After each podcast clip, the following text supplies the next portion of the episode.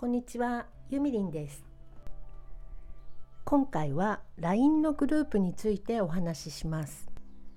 LINE のグループというと、友達同士のざくばらんな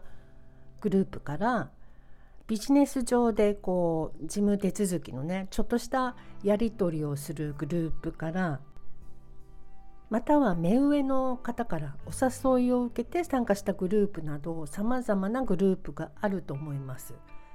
で今日今からお話しすることは経営者レベルの方からお誘いをいただいて参加しているグループについてのお話です。そのグループは数百人多分メンバーがいたと思うんですけれども経営者の方の考え方や価値観などをお話しいただいてそれについてみんなで話し合ったりするというような感じのグループですかね。あとは有益な情報をいただいたりとかしていました。そんなグループでですね昨日ある人がみんなにお得な情報だと思うのでご案内しますという書き込みを始めた方がいらっしゃったんです。でまあその方は良かれと思って書いたことなんでしょうが、まあ、正直言うと私自身には興味のない情報でしたしかもそこは経営者の方のグループなのでうんなんか逆に僕はそんなすごい情報を知っているんだよっていうねちょっと若干自慢げな意図が鼻についたんですねその方のメッセージは。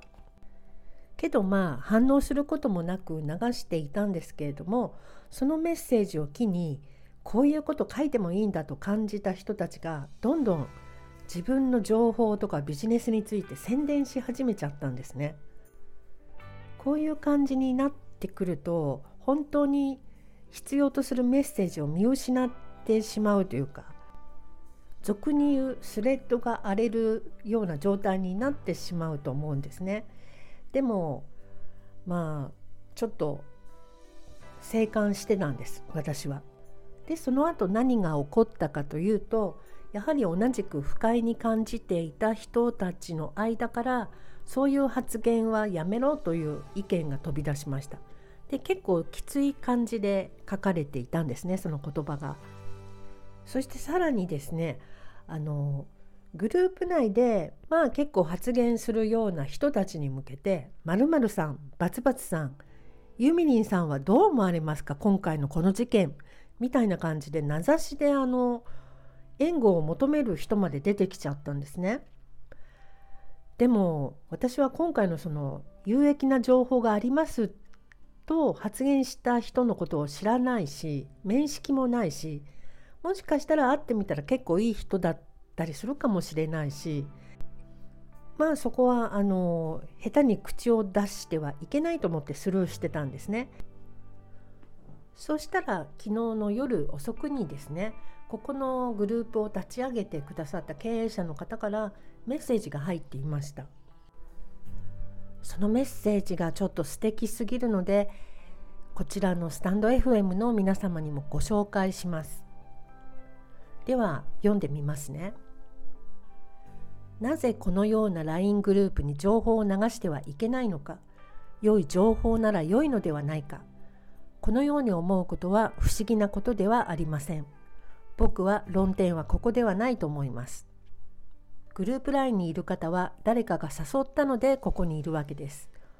他のグループやコミュニティでも同様だと思います。誰かが誘ったということはそこに人脈が存在します。人脈というのは築き上げるには手間、時間、お金がとてもかかります。LINE グループなどではそれぞれの人脈の融合体です。一度加入すれば自分の知り合い以外ともつながれるこの状態の中で個別にメッセージも送ることができる現実がありますが摂理がある人はそれもやりません。それは人とつながることに対して手間と時間をかけている人ほど他の人も同様に手間暇かけて人脈を構築していることを知っているからそこを飛び越えないようにするという気配りをしているのです。その気配りなどは古い今の時代にはそぐわないと思う方もいるかもしれません他人にとって有益だと思えば無欲で人に教えてあげてもあげたいと思う人もいれば自分にとってメリットある情報だと思えばそれを飛び越えてでも取りに行く人もいれば発信する人もいる。その良し悪しの判断はできませんが日本人特有の美学だったのかもしれません。今の時代は便利になりました。SNS や Web を使って簡単に自由に発信できる。自由に発信したい人は自分のブログや Web で自分のファンを作ってそこに流す。要するにコミュニティを作る手間暇をかけているからこそそこに自分が信じるメッセージを流したり情報を提供するのだと思います。大事なことは情報ではなく人とのつながりかっこ人脈だと思います。それを言葉で説明することは難しいのですがこのような便利な時代だからこそ手間時間お金をかけて大切にする価値があるものも重要だと思います。というメッセージでした。例えばこの方の、えー、LINE グループには何百人何千人という何千人だったかな。とにかくすごく大勢の人がいるのであの宣伝しようと思えば私なんかも自分のビジネスを宣伝することはできるわけですよ。だけど漠然とルール違反だよなこれはと思うからつまりそれは経営者の方の人脈に乗った場であるからそのようなことはもちろんしなかったんですけれどもそれはあのうっすらと感じる感じてるからしなかったもののあの今読んだようなね分かりやすい言葉でトゲのある言葉を使わずに理解のない人に説明できるっていうのはやはりね並大抵の人にはできないさすが経営者だなと思って感心してしまいました。で今回こちらのメッセージをねスタンド FM という私の番組でも紹介していいですかと一応この経営者の方にお伺いしたんですけれど「あユミさんの番組ねいいよどうぞいつも聞いてるよ」って言われちゃったんですね。びっくりですねもうどこから見つけたんだろう？Facebook かな？ということでこの経営者の方が聞いていると思うとあんまりおバカなことは言えないなと思いつつ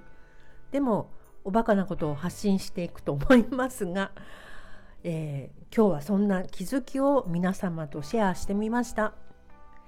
でねこの経営者の方にあの今度うちの番組にも出てくださいよってお願いしてみたんですけどじゃあ由美さんの番組のリスナーが1万人になったらねなんて言われたので一生出てもらえないかもしれないです。ということで今日はこの辺で終わりにします。またね